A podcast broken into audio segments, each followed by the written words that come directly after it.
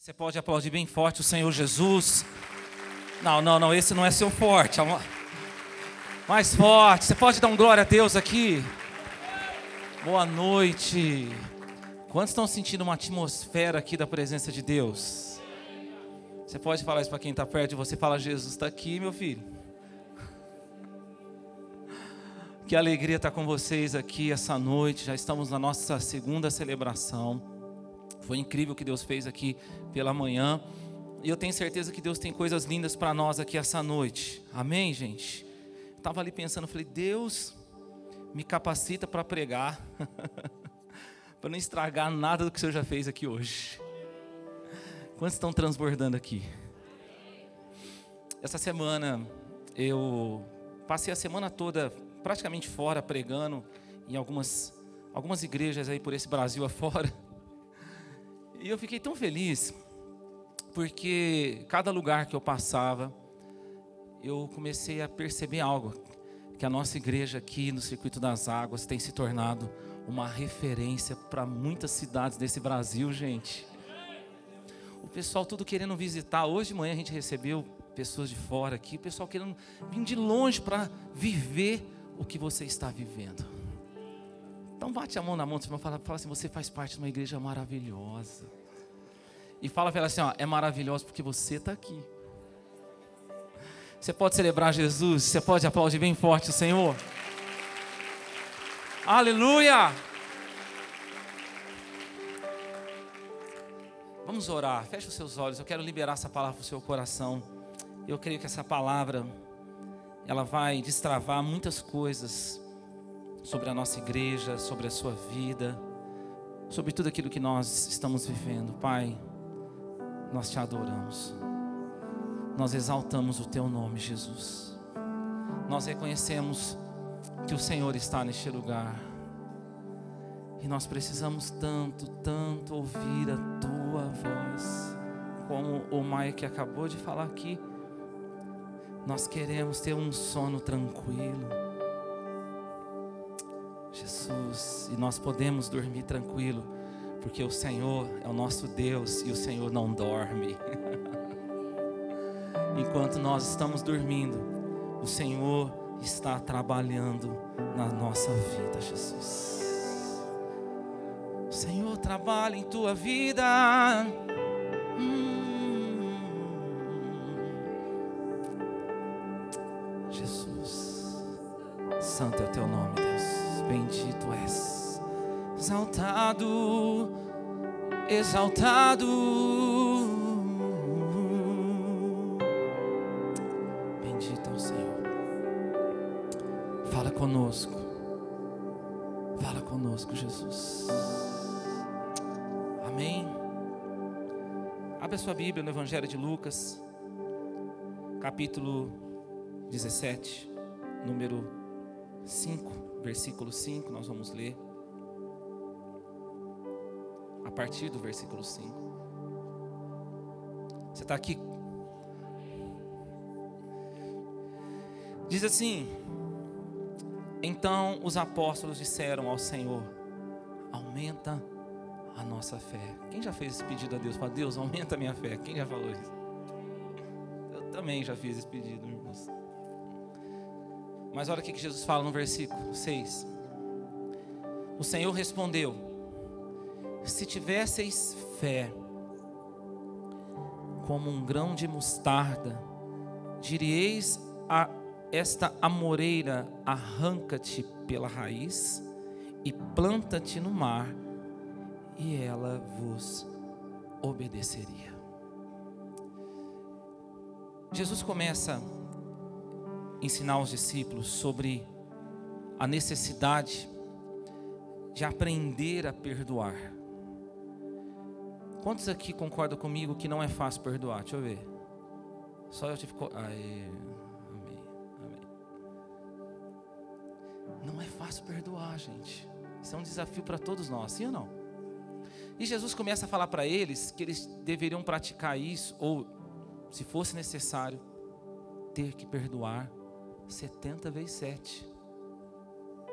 A cada dia. Ficou difícil ou não ficou? Sim ou não? Jesus falou isso. Olha para o teu irmão e fala para ele assim: Eu te perdoo.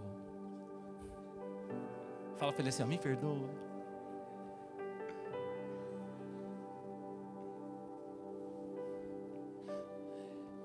Quem são as pessoas que vão ter que mais nos perdoar? Aquelas que vivem mais perto de nós. Amém, gente? Glória a Deus. Diante desse desafio, os discípulos olham para Jesus e falam assim: Jesus, então é o seguinte, aumenta a nossa fé. Aumenta a nossa fé, Jesus, porque não é fácil. Jesus, para surpresa deles, Jesus fala o seguinte: Presta atenção. Se você estiver fé como um grãozinho de mostarda, todos sabem que o grão de mostarda ele tem cerca de 2 milímetros de diâmetro. Ele fala assim: ó, se você tiver fé como um grãozinho de mostarda, vocês vão viver coisas incríveis. O que, que Jesus está falando para aqueles homens? Jesus está falando para aqueles homens o seguinte: a questão não é a, o tamanho da fé, a questão é a qualidade da fé. Querido, presta atenção, que eu tenho uma chave poderosa para nós aqui essa noite. Você quer receber essa palavra?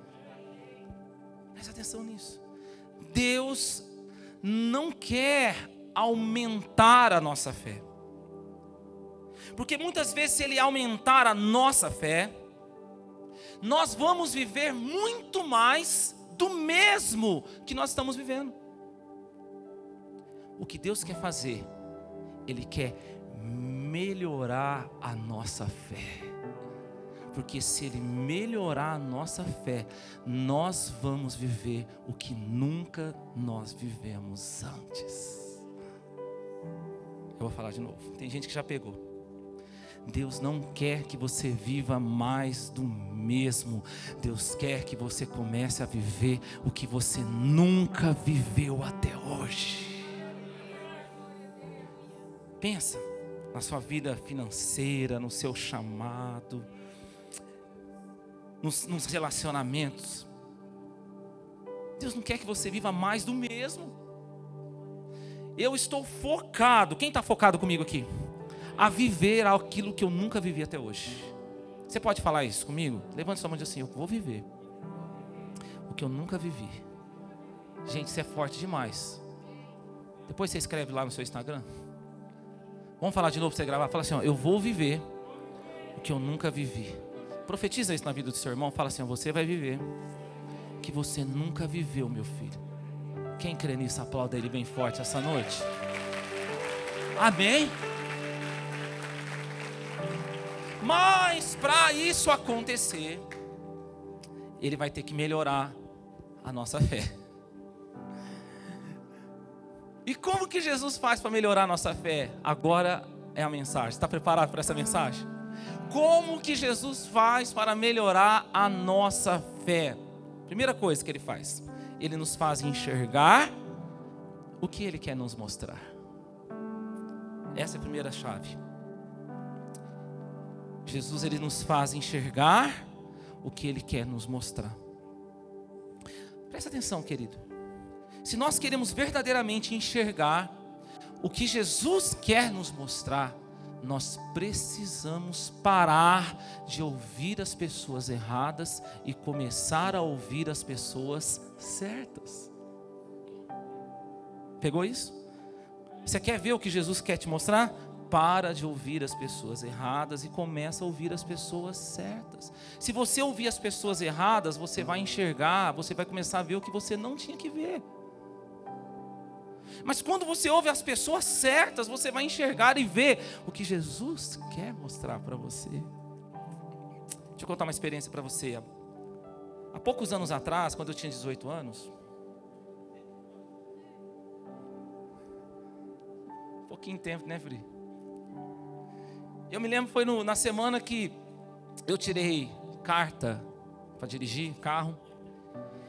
Eu vivi uma experiência interessante. Chamei meu irmão mais novo, Lucas, e naquele tempo a gente fazia parte de uma empresa chamada Clube da Viola. a gente, eu era cantor da música sertaneja, da música secular, e era um movimento de música sertaneja, sertanejo universitário.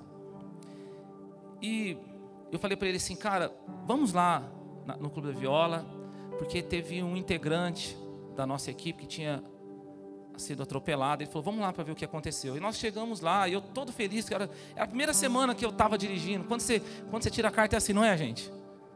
É, até para até ir na esquina você quer ir de carro. Não é verdade? Então, eu fui com ele. Quando nós chegamos lá, o rapaz começou a falar para nós. Então, foi assim um acidente, aconteceu assim, e cortou dessa forma, e o corpo ficou desse jeito, e não sei o que, não sei o que. Só que tem um detalhe: o meu irmão mais novo, ele, sofre, ele, ele tem problema de pressão baixa. E conforme foi contando a história e tal, e tudo tá, nós acabou a história, nós entramos dentro do carro, e aí eu ah, saí assim, de repente eu escutei assim, ó, bum! Olhei para o lado e o cara estava desmaiado. Eu, Lucas, Lucas, endireitei ele, eu falei, cara, volta! Desesperado, aquele trânsito. Eu falei, meu Deus, me ajuda. Porque conforme ele estava ouvindo aquele homem falar, ele começou a enxergar o acidente. E sabe, eu estava pensando nisso e eu fiquei. Foi aí que Deus falou algo para mim. Quantas pessoas estão enxergando o que não tem que enxergar porque estão ouvindo as pessoas erradas? Quando você ouve as pessoas erradas, você começa a enxergar no seu casamento o que você não deveria enxergar ou como você não deveria enxergar. Quando você começa a ouvir pessoas erradas, você começa muitas vezes é, enxergar uma pessoa de forma diferente. Você começa a ver aquilo que você não deveria ver, às vezes no seu ministério, no seu trabalho, na sua igreja. Você começa a ouvir pessoas erradas, você começa a ver aquilo que você não via antes. Quem está comigo aqui nessa palavra? Mas quando você ouve a pessoa certa, você começa a enxergar o que Jesus quer te mostrar. E ainda que você esteja hoje aqui desanimado em alguma área da sua vida, se você ouvir a pessoa certa, se você começar a enxergar o que Jesus está te mostrando, você vai ver que existe um Deus que está no controle da sua vida e aquele que começou a boa obra em cada área da sua vida, ele vai terminar. Para quem você está emprestando os seus ouvidos? Para quem você tem emprestado os seus ouvidos? Quem você ouve? Quem deve ser a pessoa que nós temos que ouvir? Quem é a pessoa que nós temos que ouvir? Sabe quem é a pessoa que nós temos que ouvir? É aquela pessoa que de fato sabe quem é Jesus. É simplesmente aquela pessoa que sai falando de Jesus por aí. Porque tem gente que sai falando de Jesus por aí, mas não sabe ainda quem é Jesus. Para algumas pessoas que falam de Jesus, Jesus é um alívio. Que na hora do desespero você vai lá e você. Ah. Para algumas pessoas, Jesus é o gênio da lâmpada, que faz tudo que você quer. Para algumas pessoas, Jesus é uma fuga. A pessoa está com a vida toda errada, mas aí ela sai falando de Jesus, e isso é uma máscara para ela esconder a vida toda errada que tem. A pessoa está falando de Jesus, mas ela continua mentindo, ela continua se prostituindo, ela continua enganando, ela continua no orgulho. Ela só fala de Jesus. Mas quando você olha para ela,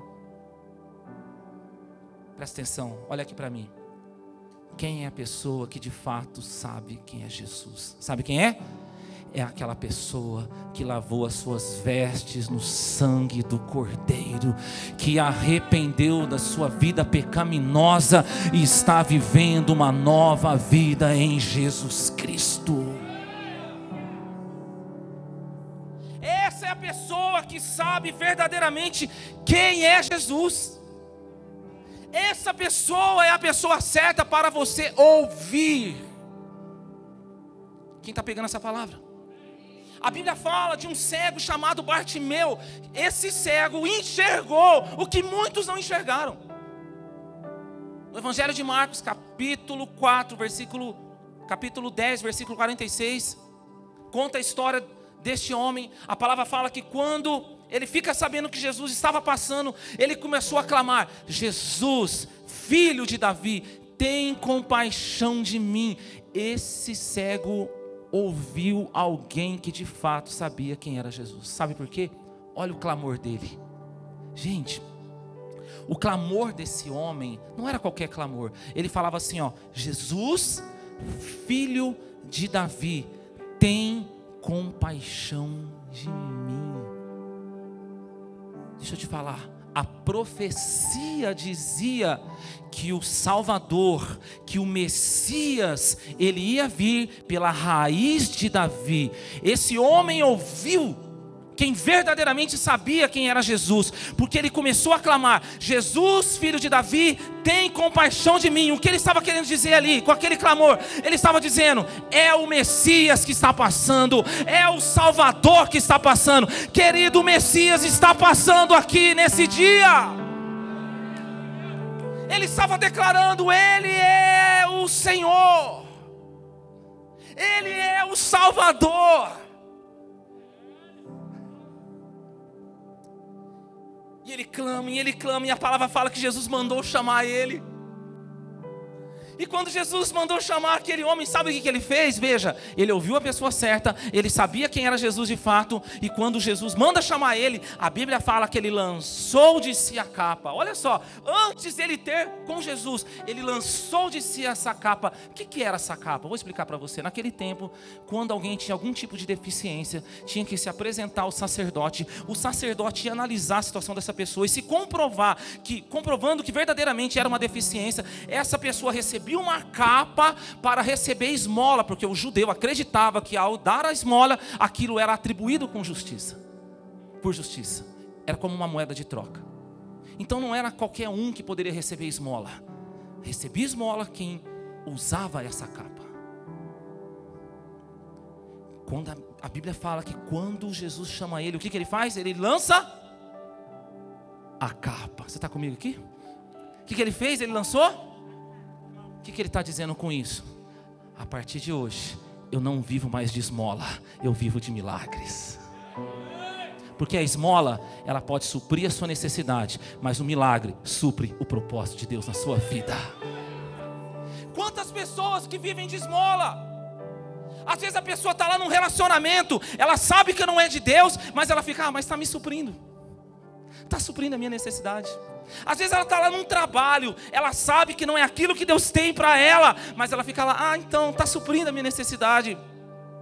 Às vezes no, no, ministério, sabe que não é aquilo que Deus chamou para fazer, mas a pessoa está lá, ah, está suprindo a minha necessidade. Querido, deixa eu te falar uma coisa: Deus não tem esmola para você, se você sabe verdadeiramente quem Jesus é. Lança fora essa capa da esmola, porque Deus não tem esmola para você, porque você não é mendigo, você é filho, e filho tem a herança de Deus. Deus tem herança para você, e quando você toma posse dessa herança, você vai cumprir os propósitos de Deus para a sua vida. Bate a mão na mão, Senhor, e fala: Você é filho. Davi fala o seguinte: Fui jovem, agora sou velho, nunca vi o justo desamparado, nem mendigar o pão. Levante suas mãos e diga assim: Deus não tem esmola para mim, Deus tem herança. Amém? Quantos querem melhorar a fé aqui? Você quer ver outra coisa que Jesus faz para melhorar a nossa fé? Ele nos faz ouvir o que Ele está falando. Quantos querem ouvir a voz de Jesus aqui? Gente, que coisa maravilhosa é poder ouvir a voz de Deus, é ou não é? Saber o que Ele está falando, entender o que Ele está dizendo, sabe? Quando você vive isso, independente dos acontecimentos, uma paz surge dentro de você, a paz que excede todo entendimento. Não importa o que está acontecendo à sua volta, não importa a tribulação, não importa a tempestade, você caminha em paz. Mas sabe de uma coisa? Algumas pessoas não estão conseguindo ouvir a voz do Senhor. O que está acontecendo? O que está faltando? Por que será que algumas pessoas não estão conseguindo ouvir? Eu acho que você já deve ter vivido isso. De estar às vezes conversando com alguém, essa pessoa fala, fala, fala, fala, fala, fala, e você não consegue entender o que a pessoa está falando. Já viveu isso? Sabe, quando você viu aquele filme O Clique? Quem já viu aquele filme O Clique? Que o cara recebe um controle, né? E aí na hora que ele não, na hora que ele não quer ouvir o que a pessoa está falando, ele pum, aciona o controle assim, apare, abre uma tela. E ele fica lá vendo o jogo que ele quer ver. Isso já aconteceu com você? Às vezes a pessoa está falando com você, de repente abre uma tela. E você fica, então, amanhã eu tenho que fazer isso, fazer aquilo outro, não sei o quê. Aí você pega e fala assim: Você pode falar de novo? Não, ninguém nunca fez isso aqui. Todo mundo é anjo, amém, irmão? Já aconteceu com você isso? Às vezes a gente está assim, a gente não está entendendo o que Deus está falando. Mas você já, você já teve também uma experiência de estar em determinado lugar com alguma pessoa que você conhece, e aí essa pessoa só olha para você, e só o olhar dela, ela não precisa falar nada, você sabe o que ela está dizendo. Sim ou não? Eu vivo isso com a minha esposa direto.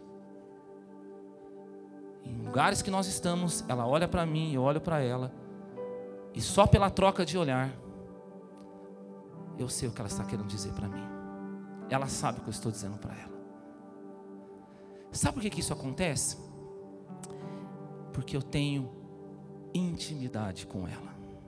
Você pode dizer essa palavra? Intimidade. Muitas pessoas não estão entendendo o que Deus está falando, ouvindo o que Deus está falando, porque está faltando intimidade.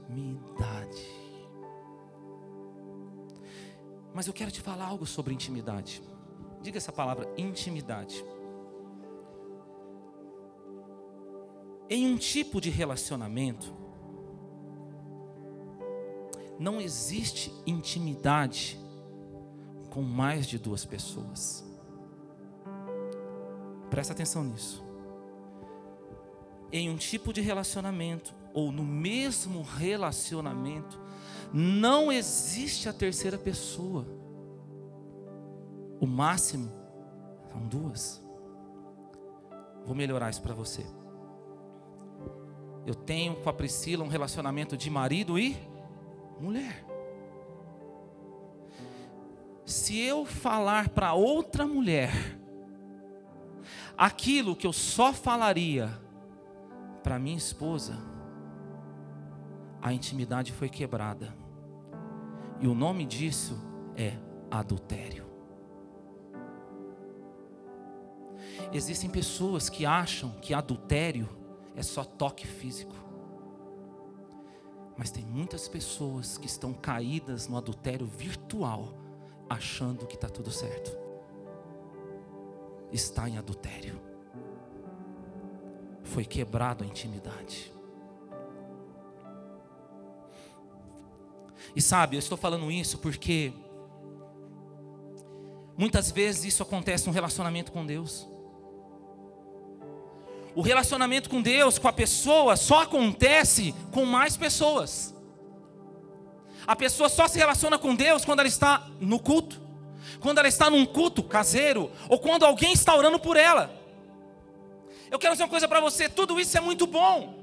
Tudo isso é muito importante, mas nada substitui o seu momento a sós, em particular com Jesus.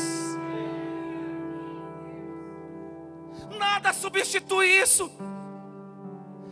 Quantas pessoas estão surdas para Deus, porque não tem tempo a sós com Deus. A Bíblia fala no Evangelho de Marcos, capítulo 7, versículo 31, de um surdo que Jesus curou. E sabe o que, me chamou a atenção? Quando eu estava lendo essa passagem, o que me chama a atenção é que Jesus, para que Jesus viesse curar aquele homem, a palavra fala que Jesus tirou aquele homem do meio da multidão, Jesus arrancou aquele homem do meio do povo. E em particular, a palavra fala, em particular, Jesus curou ele.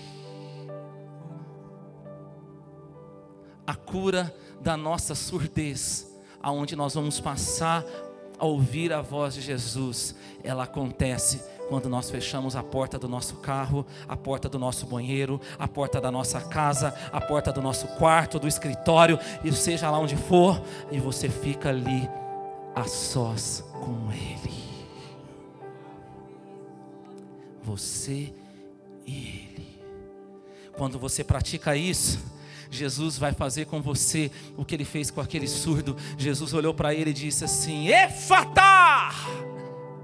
Efatá! Que quer dizer abre-te. Os ouvidos dele se abriu, destapou e ele começou a ouvir. Quando você buscar Cristo em particular, os seus ouvidos vão se abrir. Jesus vai falar para você: Efatá, abre-te. Seus ouvidos vão se abrir. E sabe, qualquer lugar que você estiver, a cada culto que você estiver ouvindo a palavra, você vai ouvir a voz de Deus. A cada vez que você abrir essa Bíblia, você vai ouvir a voz de Deus. Cada vez que alguém aconselhar você, você vai ouvir a voz de Deus. A cada acontecimento da sua vida, você vai ouvir a voz de Deus. Você não será mais uma pessoa confusa, você será uma pessoa direcionada, guiada pelo poder do Espírito Santo, vivendo com intencionalidade nessa terra. Você vai estar sempre no lugar certo, na hora certa, com as pessoas certas, e você viverá tudo que Deus tem para a tua vida. Tudo. Oh, eu digo para você essa noite, coloca a mão assim nos seus ouvidos, Efatá, abra-te, ouve a voz do Senhor, ouve a voz do Senhor, ouve a voz do Espírito Santo de Deus. Sabe, é muito bom tudo isso que a gente está vivendo aqui. Daqui a pouco eu vou falar o quanto isso é bom, mas nada substitui aquele momento seu e do Senhor. Separa tudo tudo, tudo, tudo. É você e ele ali. Você fecha os seus olhos, coloca um louvor, eu não sei, da melhor forma. Você começa ali, falar com ele: Jesus, eu estou aqui. Ele vai organizando o seu interior. Ele vai organizando as suas emoções. Canta lá, baixora lá, canta. Ele vai organizando tudo, as suas decisões a sua maneira de agir, de proceder, de reagir, tudo vai sendo organizado e você vai rompendo, rompendo, rompendo, rompendo. Você vai rompendo, você vai avançando, sendo fortalecido. Você vai ver a vida diferente, você vai ver as pessoas diferentes, você vai ver o seu trabalho diferente. Tudo muda, tudo muda. Eu não posso viver algo bom e não compartilhar isso com você, querido. Viva isso. Fala para o teu irmão, fala, viva isso, filho pastor, é difícil, né? Porque você sabe da minha vida. Gente, fecha a porta do carro, lá no teu carro. Ah, não tem carro. Fecha a porta do banheiro, lá no teu banheiro. Fecha a porta do quarto. Onde você está? A sós com Deus. Você pode dizer isso, a sós com Deus. É ali que tudo acontece.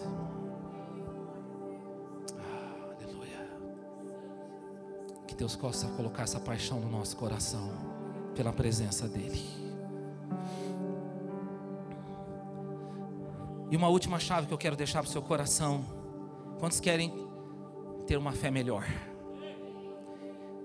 O que, que Jesus faz para melhorar a nossa fé? Ele nos move para o lugar onde Ele quer manifestar na nossa vida.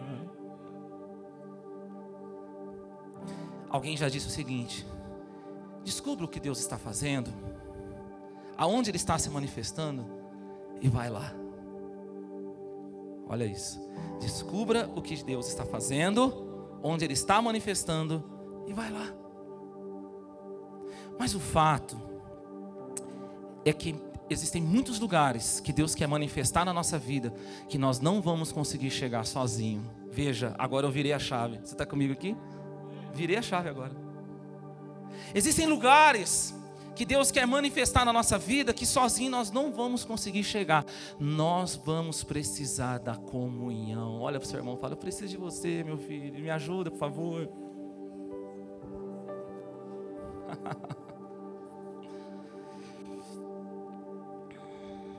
Salmo 133, o salmista fala assim: Quão bom! Olha o que o salmista fala: Quão bom é que os irmãos vivam em. O salmista diz assim: ali o Senhor ordena a bênção e a vida para sempre. Ei, leve muito a sério quando Deus fala que algo é bom.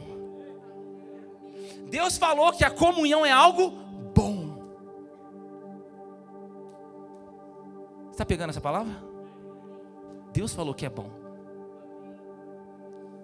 Você lembra na época da pandemia? Doeu ou não doeu ficar sem comunhão? Sim ou não? A gente não podia se reunir. A gente não podia viver o que a gente viveu aqui agora há pouco. Eu achei que eu ia voar aqui na igreja. A gente não podia. Mas agora a gente está aqui. Uau! Muito bom. Viver a verdadeira comunhão. Comigo, verdadeira comunhão. Presta atenção na verdadeira comunhão. Deixa eu te falar uma, uma verdadeira comunhão. Em Marcos 2, fala que Jesus estava num lugar, um lugar como esse ele estava ensinando a palavra e ali tinha uma multidão.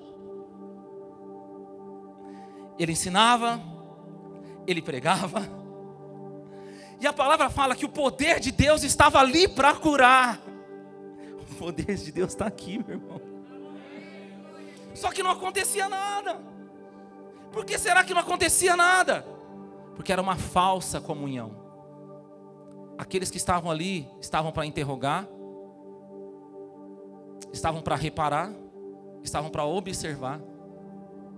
Mas do lado de fora, tinha um paralítico.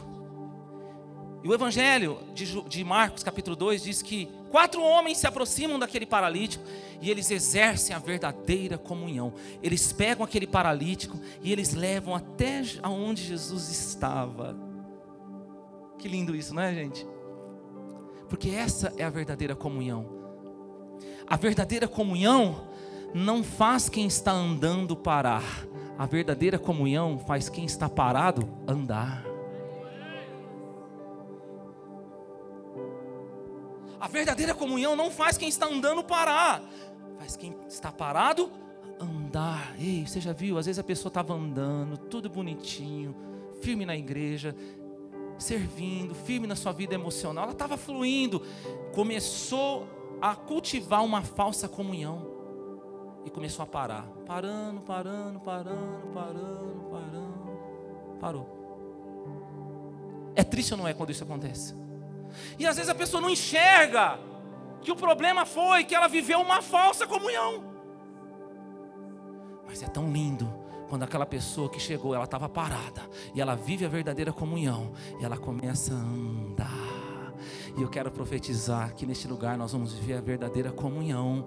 Quem estava parado vai andar, quem estava andando vai correr, quem estava correndo vai voar. Essa é a verdadeira comunhão. Agora, não pense você que foi fácil aqueles homens colocar aquele paralítico onde Jesus estava. A Bíblia fala quando eles tentaram colocar uma grande multidão na porta daquele lugar, eles não conseguiam. Aí eles falaram: já sei, vamos fazer o seguinte: vamos passar ele por cima, pelo telhado. E subiram aquele homem e lá no telhado, porque a verdadeira comunhão acontece isso. Você consegue viver com a verdadeira comunhão aquilo que você nunca ia conseguir viver sozinho.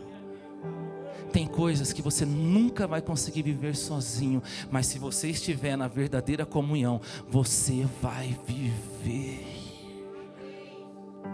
E quando eles estavam lá em cima daquele telhado, a palavra fala que eles abriram um espaço, um buraco naquele telhado, naquele telhado. E eu fico imaginando eles olhando lá de cima e vendo Jesus lá embaixo pregando. Imagina, Jesus pregando ali embaixo, olhando o que está acontecendo aqui. Quem sabe não passou na cabeça daqueles homens assim: é muito mais fácil, né, Jesus? Pega uma escada e sobe aqui para nos ajudar. Sim ou não?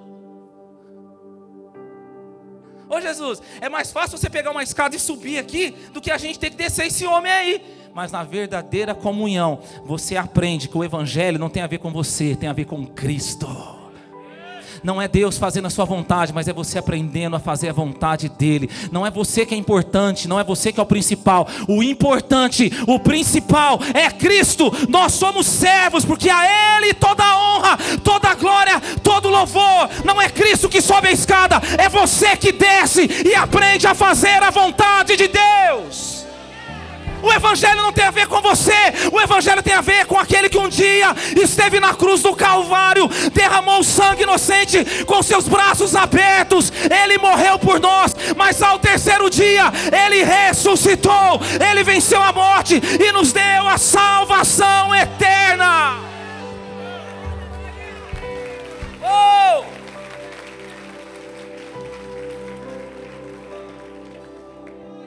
Você está pegando essa palavra aqui essa noite?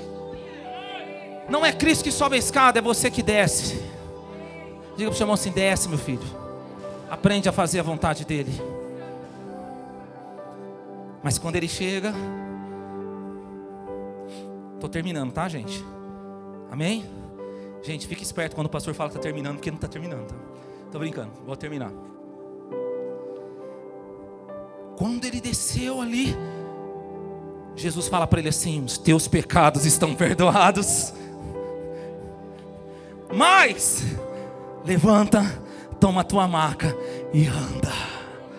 Aquele poder que estava ali para curar, que não tinha curado ninguém, agora se manifestou e curou aquele homem.